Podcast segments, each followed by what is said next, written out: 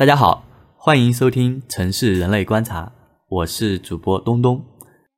那这一期是发刊词，主要是跟大家介绍一下这个节目是干嘛的，以及我为什么要做这个节目。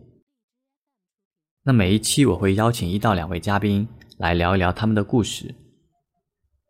这些嘉宾，他们可能是从事比较小众的职业，又或者是呃有一些比较独特的经历。那总之是比较有意思的一些人。其实，在录这期发刊词之前，我已经采访了两位嘉宾。这两位嘉宾的经历都蛮有意思的。其中有一位是临终关怀志愿者，他会到医院里去照顾一些即将离去的老人。这个经历可能是我们很少会了解到的，所以我就跟他聊了很多。他在做这个事情的过程中遇到了哪些问题，包括他自己。的一些感受，整个聊下来，我感觉对我的收获非常大。我以前从来没有我了解过这方面，包括啊，我们对于死亡的一些看法，我们的生命教育方面的一些缺失的地方。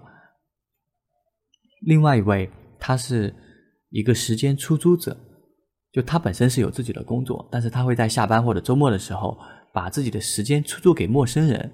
提供这样一种很简单的陪伴的服务，那这个经历也是蛮独特的，所以我也跟他聊了很多他在做这样事情的过程中遇到哪些问题啊，包括他的一些感受。总的来说，我邀请的一些嘉宾都是一些比较有趣，然后经历比较独特的这样的一些人。那我会去挖掘他们背后的故事，包括他们自身的感受。那这里需要说明的是，那每一位嘉宾。他所说的事情，包括他说的观点，仅代表他个人，是他属于他自己的一些体验或者是感悟，那并不是说代表我们节目想要去传递的一个立场。包括这个过程中，我可能也会发表一些呃观点和看法，这些都是非常私人化的。我们并不喜呃，并不想要说产生一个怎样的价值导向，或者说你去呃提倡这样的生活，去模仿他啊，并没有这样一个意思。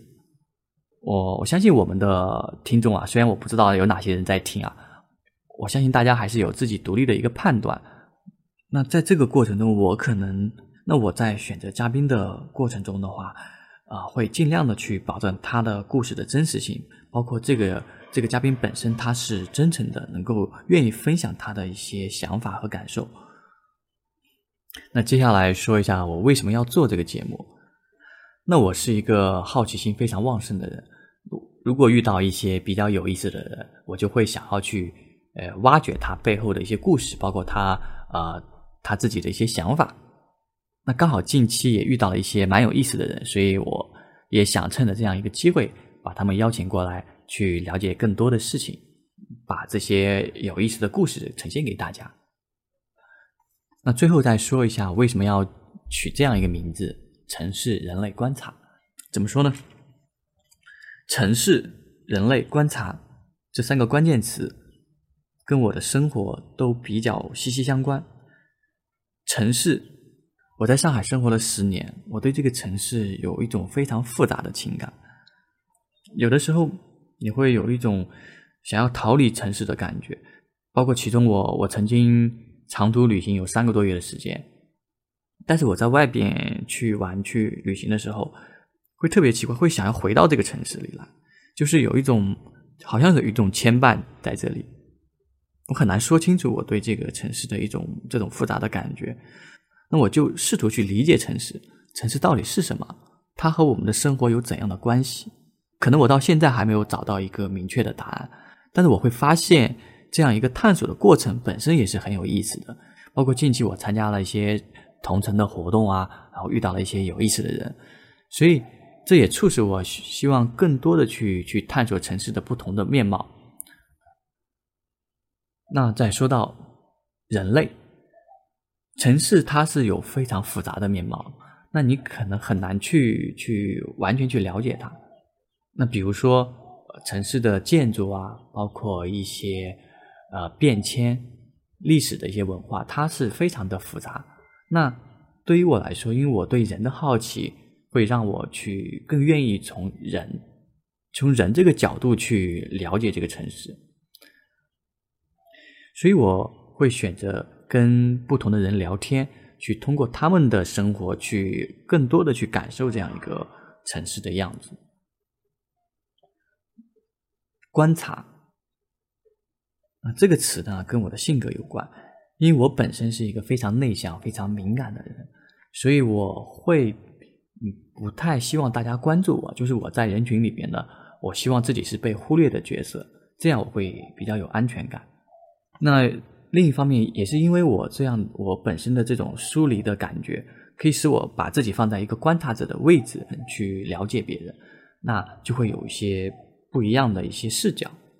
就比如说我我在跟人聊天的过程中，我会去感受这个人他所说话的一些方式，那他背后有怎样的一种思维的逻辑，那我就会发现，那有的人他有自己的思维体系。他看待很多事情都会把它纳入到自己的体系里边。